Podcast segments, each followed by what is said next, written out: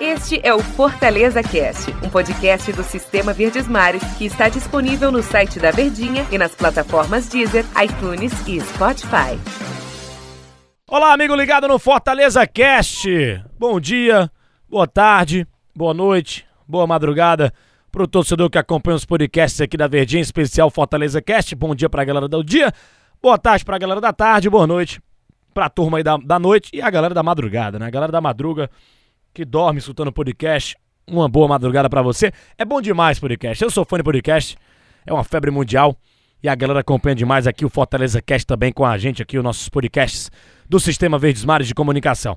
E a gente está aqui para repercutir a boa, excelente, magnífica vitória do Fortaleza em cima do Palmeiras, 2 a 0 Palmeiras chega à quarta derrota seguida no Brasileirão e o Fortaleza chega ao oitavo resultado positivo dentro da competição. E se a gente contar com a partida contra o Ceará no Campeonato Cearense, o primeiro jogo da decisão, e se contar também com a partida contra o São Paulo, empate pela Copa do Brasil, o Fortaleza está a 10 jogos sem saber o que é derrota. A gente está ao lado aqui de Tom Alexandrino, nosso comentarista aqui no Sistema Verdes Mares. Tudo bem, Tom Alexandrino? A gente estava junto nessa transmissão, Fortaleza e Palmeiras lá na Verdinha ontem. E que vitória do Tricolor de Aço, que jogou todo de França, né? Camisa azul, calção branco, meio vermelho.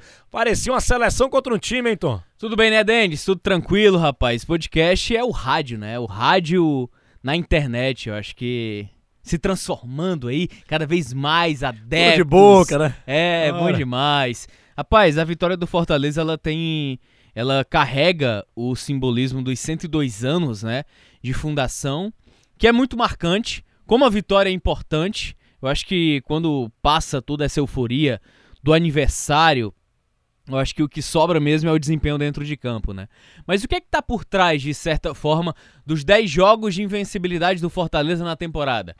Oito no Campeonato Brasileiro, um no Campeonato Cearense e outro na Copa do Brasil. Eu acho que a consistência né, do trabalho do Rogério Ceni, eu acho que a maneira como ele conduz o elenco, ou a forma que ele encontra alternativas e variações, praticamente sem mudar muito as peças, porque o elenco ele é limitado. Limitado no sentido de quantidade. E aí você tem menos possibilidades de trocas, e aí você acaba fazendo algumas variações que consistem muito mais em improvisações como a questão da dobra das laterais, Tinga e Gabriel Dias, ou da lateral esquerda, como ele testou também na reta final do jogo contra o Palmeiras, Carlinhos e Bruno Melo. Ele já tinha testado também contra o Coritiba no 0 a 0 Então o Fortaleza ele vem encontrando alternativas dentro das suas limitações. Mas falando especificamente do jogo, você enfrenta o Palmeiras, com a qualidade técnica que tem o Palmeiras. E aí a gente até conversava no início da transmissão, né? Pegasse aquele quarteto ofensivo, Rafael Veiga, fugiu agora. Zé Rafael, Zé Rafael, Lucas Lima, Zé Eduardo na cabeça. É. Onde foi que eu tirei Zé Eduardo? Enfim, Luiz Adriano, Zé Rafael, Rafael Veiga e o Lucas Lima. Quarteto espetacular, né? Um quarteto que é o sonho de consumo de qualquer equipe do Brasil pela qualidade. Sem falar os dois volantes também, o Gabriel Menino e o, e o Patrick de Paulo, Isso, dois bons exatamente. jogadores. É, o time do Palmeiras é muito bom, um zagueiro. Ti, um time consistente na teoria, mas na prática o coletivo tá devendo.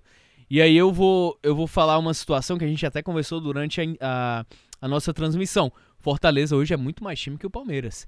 E aí eu não tô falando de valores individuais. Longe disso. Eu tô falando de coletivo. De como esse time peça por peça, se encaixa dentro de campo. E aí eu acho que o massa do futebol é isso.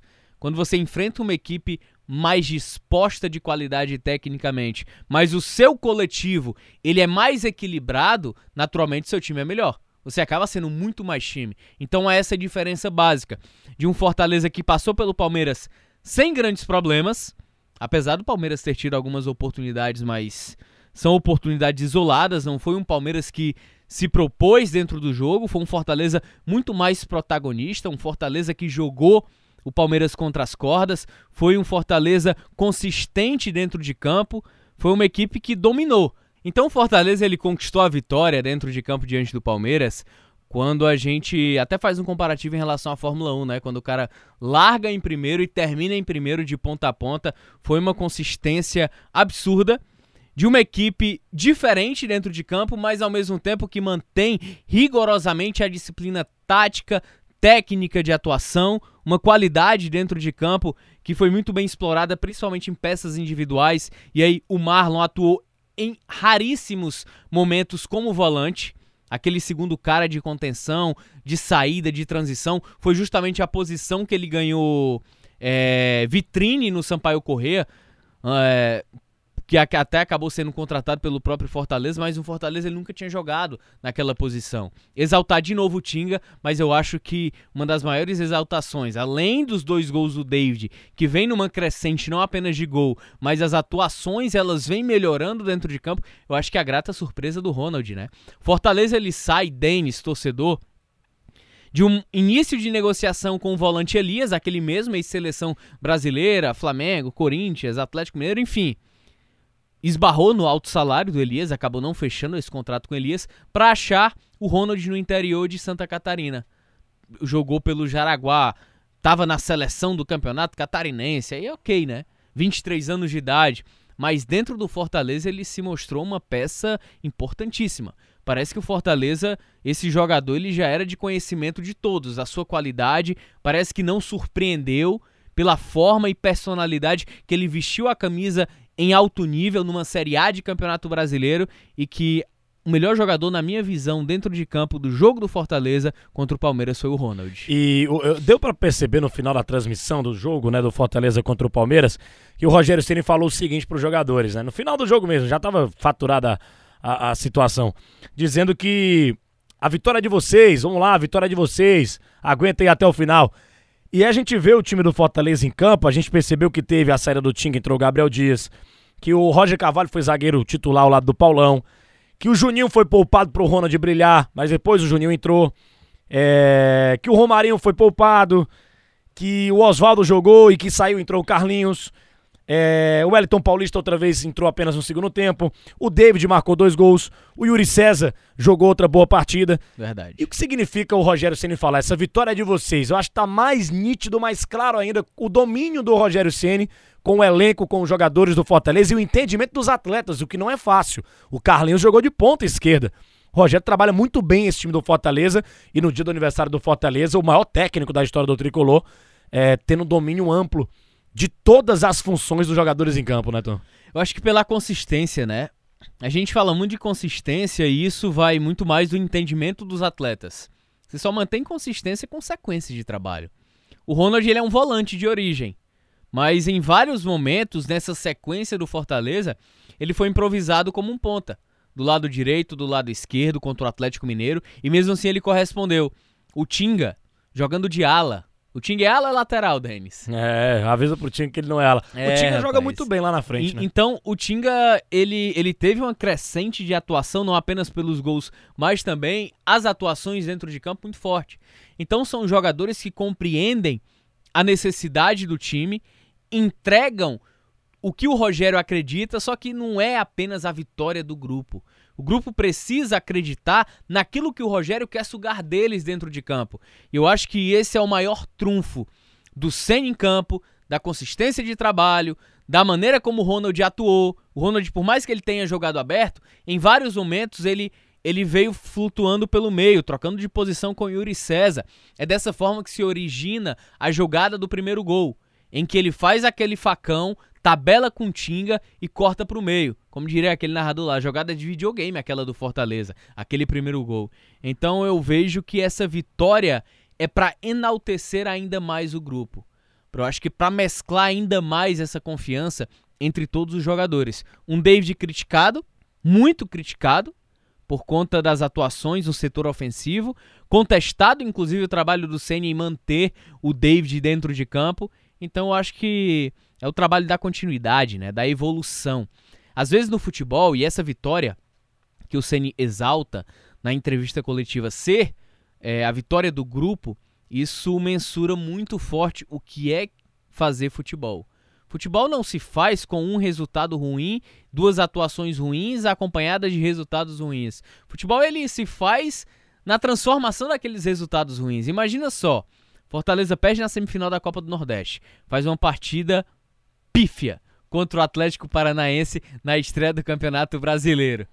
E aí, de repente, consegue esse crescimento no campeonato de uma maneira que talvez tivesse até colocado à prova do que não vinha atuando ou rendendo o Fortaleza, derrota contra o São Paulo lá fora, Depois que o perdeu. empate contra o Botafogo aqui dentro. jogando melhor, com oportunidades, então isso faz parte da evolução. Jogou mal contra o Atlético? Muito mal. Saiu para jogar contra o São Paulo? Jogou bem? Jogou, mas ainda não era aquele Fortaleza. Contra o Botafogo, jogou bem? Perdeu chances. Então, tudo isso, ó, saiu de um jogo horrível contra o Atlético para uma leve melhora contra o São Paulo, para uma melhora mais acentuada contra o Botafogo. Essa é a evolução.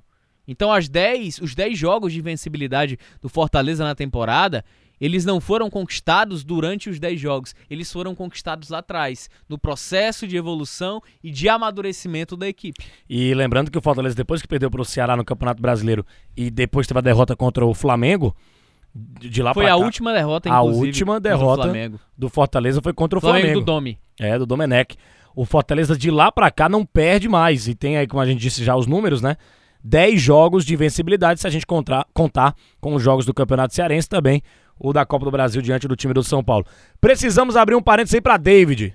Dois gols, o cara era criticado por todo mundo, Tom Alexandrino. Quebrou o jejum de 20 jogos sem marcar contra o Atlético Mineiro e marcou é, outra vez, duas vezes agora contra o Palmeiras. Ele tinha feito um gol também na partida anterior, São Paulo, contra o São Paulo pela Copa do Brasil. Que fase agora boa, vive o David, Tom Alexandrino. A gente já, já fez podcast falando da má fase do David. Um episódio só pra ele. E agora a gente tem que Você elogiar lembra o quem é que David. def- defendia o David também? Você, você defendia o David, é verdade. Então é, é uma situação, e aí a gente precisa entender o perfil e o padrão do treinador. Qual o perfil do treinador? Ele valoriza atletas dispostos taticamente dentro de campo, para aí depois pensar no segundo aspecto. Então o David ele cumpriu uma função tática e isso não, o torcedor ele não gosta disso. Você for explicar para o torcedor isso, ele não quer saber, ele não quer ouvir. Mas é a verdade. Um treinador da valorização do Rogério Ceni, se um jogador for muito consistente ofensivamente, como era o Yuri César, mas defensivamente falhar, esse jogador ele não vai ser titular. Se a gente for pensar em produção ofensiva, quem é que seria titular? Yuri César ou David? Yuri César. Mas em consistência tática, recomposição, essa é a prioridade do Rogério Ceni.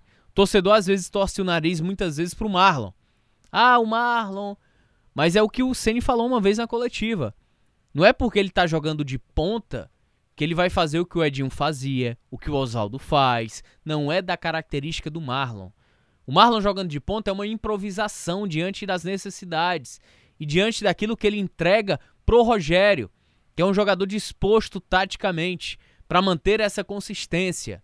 Então o David ele vinha jogando bem nesse aspecto que eu tô dizendo para você. Recomposição defensiva muito bem, bons desarmes e ainda por outro aspecto ofensivo. Ele protegia muito bem a bola naquela segunda bola que vinha ou dos volantes, dos laterais ou até mesmo do Felipe Alves. A, a bola, a bola muitas vezes você for observar, Denis, ela não batia no David e rebatia não. Era mais fácil o David perder a bola já no ataque, errar um passe no ataque, mas aquela segunda bola de proteção de costas pro, pro zagueiro adversário, para dar a casquinha para encontrar a velocidade do Oswaldo ou do Wellington Paulista, o David nunca errou essa bola. Então, ele se enquadrava por isso. Gols no Corinthians. Corinthians, como diz um amigo nosso.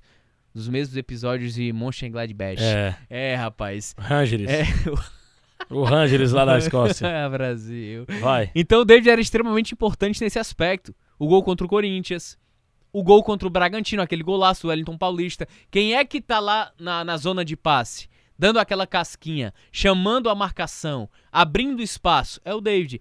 Essa é a função tática com que o Rogério tanto fala.